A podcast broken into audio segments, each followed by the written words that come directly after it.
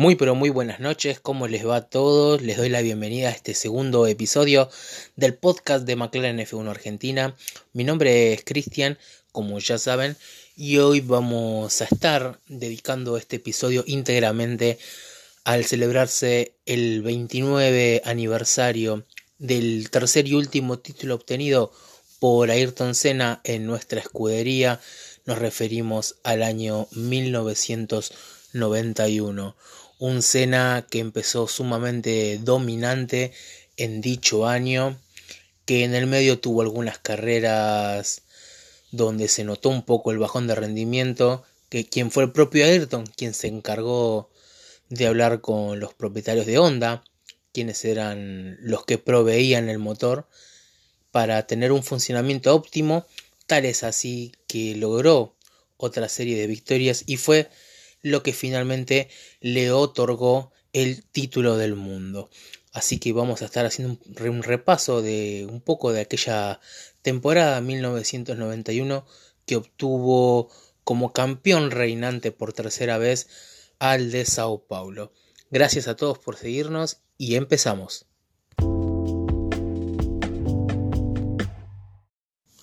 Y tal cual lo comentábamos en el inicio de este nuevo episodio, tenemos que comenzar hablando del gran inicio de temporada que tuvo Ayrton Senna a bordo del MP4-6, logrando las primeras cuatro victorias de la temporada 1991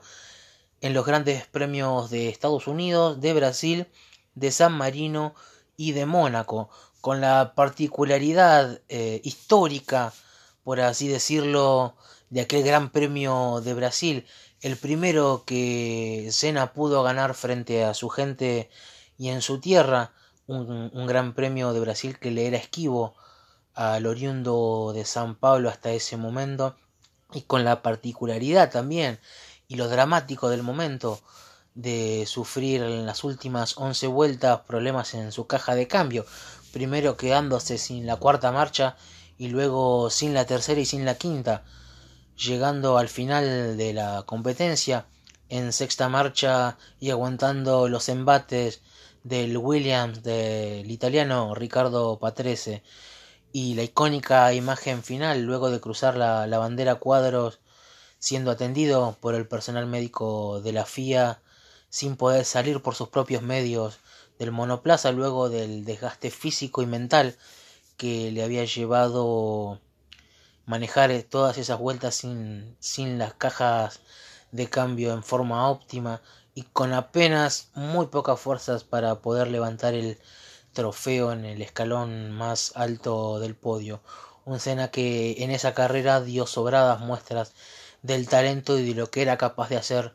en un auto de Fórmula 1 yendo al límite en cada curva y ante las situaciones más adversas posibles. Luego vendrían, como ya dijimos, las dos victorias más en el Gran Premio de San Marino y el Gran Premio de Mónaco, para luego tener una especie de bache en las cinco carreras posteriores a estas cuatro primeras victorias tuvo resultados que para las ambiciones de Senna eran sumamente adversas. Recordemos, luego de esta última victoria, en Mónaco tuvo un abandono, en Canadá un tercer puesto en México y en Francia, un cuarto lugar en Gran Bretaña y un séptimo lugar en el Gran Premio de Alemania. Es allí donde Senna mismo toma la posta y se dirige hacia el grupo Honda, ¿sí? el grupo japonés quien era el encargado de la, de la motorización en esos años del equipo McLaren y les pide un poco más de desarrollo para la fiabilidad y la potencia del, del V12. Tal es así que luego de este pequeño bache llegan dos victorias más del Paulista. Nos referimos las victorias que tuvo en el Gran Premio de Hungría y el Gran Premio de Bélgica. Y otros dos grandes premios, el de Italia y el de Portugal, donde culminaría en segunda posición. Para este punto del campeonato quedarían solamente tres fechas y si bien su compañero de equipo, el austríaco Gerard Berger, estaba lejos. Eh, podía ser un gran aliado a la hora de definir el título, ya que el más inmediato perseguidor de Ayrton era el británico Nigel Mansell, con el otro Williams, y bueno, el ya mencionado Ricardo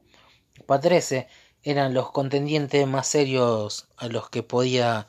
llegar a enfrentar Ayrton Senna. Luego del Gran Premio de Portugal viene el Gran Premio de España que ganaría Mansell y que Senna acabaría en quinta colocación y dejaría todo en manos del brasileño en el Gran Premio de Japón que allí es donde se conmemora este nuevo aniversario del título del Paulista. Un gran premio de Japón que con tal solo le servía ganar a Nigel Mansell, ya que Senna había sacado una buena diferencia de puntos, pero en tan pocas vueltas, 9, 10, si mal no recuerdo, Mansell tiene un inconveniente que lo hace abandonar y esto automáticamente lo proclamaba campeón por tercera vez al gran mítico Ayrton Senna, quien tuvo esa caballerosidad deportiva, por llamarlo de alguna manera, en dejarle ganar a su compañero Berger este gran premio por todo el trabajo que él mismo manifestaría después y la gran ayuda que su compañero le había brindado durante toda la temporada. Así es como ganaba Berger en segunda posición llegaba Ayrton Senna y de esta forma se consagraba por tercera vez como campeón mundial de Fórmula 1. Tan solo restaba una fecha en Australia que como no podía ser de otra manera, también sería ganada por el piloto paulista, haciendo un conteo total entonces que fueron siete las carreras que ganó ¿sí? el brasileño con un total de 96 puntos, aventajando por 24 a Nigel Mansell. Y también tenemos que pronunciar que sería McLaren quien se consagraría campeón en ese año también del Mundial de Constructores. Y así llegamos al final de la temporada 1991 del Campeonato Mundial de Fórmula 1 el último título de Ayrton Senna en la categoría reina lo escoltaron los hombres de Williams, como ya mencionamos, nos referimos a Nigel Mansell y a Ricardo Patrese,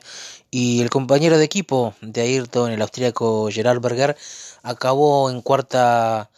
colocación del Mundial de Pilotos. Un año 1991 que además de lo ya comentado tuvo para destacar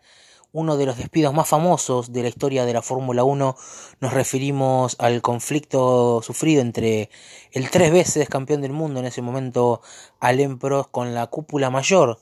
de Ferrari. Recordemos que lo despidieron antes de disputarse la última competencia del calendario. ¿sí? Eh, un Ferrari que atravesaba en ese momento problemas políticos dentro de, la empresa y del grupo Fiat y no podía hacer rendir al máximo sus monoplazas y fue el Prost el encargado de desatar con su lengua filosa característica aquellos encuentros tormentosos que luego del Gran Premio de Japón, donde que ya mencionamos, el Gran Premio donde se consagra campeón Ayrton, eh, decidieron despedirlo antes de la última competencia en ese momento tres veces campeón del mundo. Y otros dos hechos para declarar. 1991 fue el año debut de dos jovencitos que se la traerían muy bien. Nos referimos a Mika Hakkinen, quien luego sería el bicampeón del mundo en nuestra escudería a, bordo del, equipo Lotus y el otro quien haría su debut también, primeramente con Jordan y luego el resto de la temporada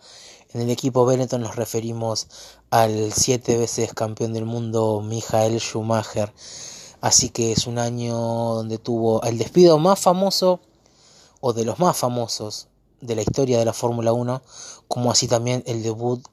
de dos pilotos de los más históricos y emblemáticos que ha tenido la categoría reina. Espero que les haya gustado. Dejen sus comentarios positivos, negativos. Como ya saben, estamos abiertos a cualquier consulta, a cualquier crítica, siempre en pos de mejorar para todos ustedes. Y bueno, nos estaremos reencontrando seguramente la semana que viene luego del Gran Premio de Portugal en el circuito de Portimao que empieza las actividades este día viernes. Les mando un abrazo a todos, gracias por seguirnos y arriba McLaren.